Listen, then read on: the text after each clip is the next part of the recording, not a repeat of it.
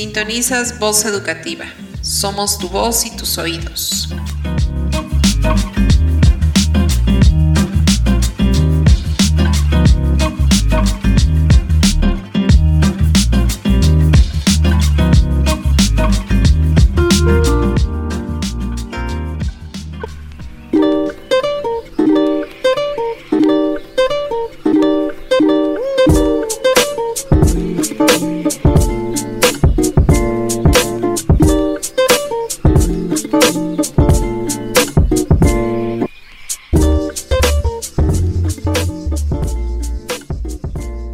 Consejos de inteligencia emocional para sobrevivir al regreso a clases.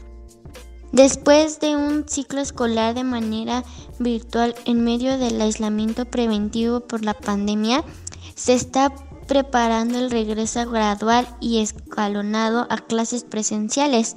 La adaptación de alumnos, padres y maestros a la nueva normalidad educativa puede resultar en estrés, ansiedad, frustración y conflictos. Para ayudar a reducir el riesgo de conflictos emocionales y situaciones de convivencia negativas, compartimos estas recomendaciones que harán más provechosas menos accidentadas y emocionalmente más positivo el regreso a clases como alumno, padre de familia o docente. Punto número 1. Aceptar la realidad como es. Estamos en confinamiento con nuevos desafíos tecnológicos y educativos y sentimos el peso del estrés día a día. Variables como las fallas técnicas son constantes que le suceden a la, a la mayoría en estos momentos, por lo que enojarse y perder el control no trae la solución. es necesario que resolvamos las situaciones adversas en un estado de recursos internos, es decir, desde un lugar de adaptación que nos coloque en una mejor postura emocional.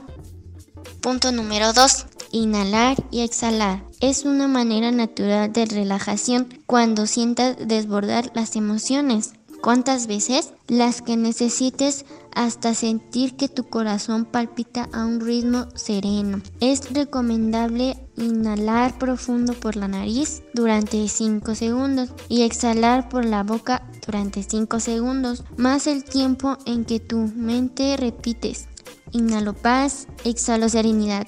Después de hacerlo cinco veces, permitirás mayor tranquilidad y lucidez.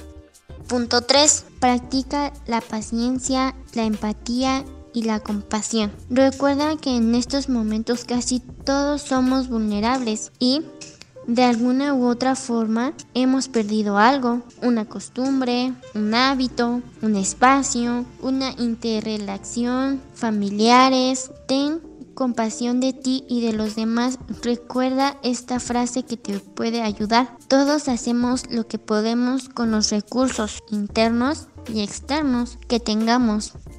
Punto 4. Prioriza el aprendizaje emocional sobre el aprendizaje académico. Valora que es más importante aprender conceptos escolares y tener un desempeño excelente sin llevarnos a la práctica fuera del contexto escolar o aprender de comprensión, empatía, solución de problemas, manejo de sus propias emociones. Sin duda, lo emocional nos dará mejor herramientas para salir adelante en el aprendizaje de nuevos contextos.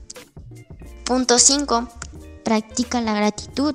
Este hábito te entrena para dejar de presentar, presentar atención a lo negativo y poner el foco en lo positivo. Algunas frases de ejemplo son Gracias porque tengo internet en mi casa. Gracias porque tengo una computadora para seguir estudiando. Gracias porque seguimos vivos. Gracias porque estamos sanos. Gracias porque hay comida en nuestra mesa. Puedes agradecer a Dios, a la vida, al universo. Lo importante es hacer consciente, destacar y verbalizar las oportunidades que tenemos sobre lo que no tenemos. Te sorprenderás de lo mucho que tienes en tu vida. Ante un nuevo contexto con diversos desafíos y transformaciones en el estilo, en el estilo de vida, lo más importante es la capacidad de adaptarnos, de aprender de los retos y generar soluciones, es decir, ser resilientes.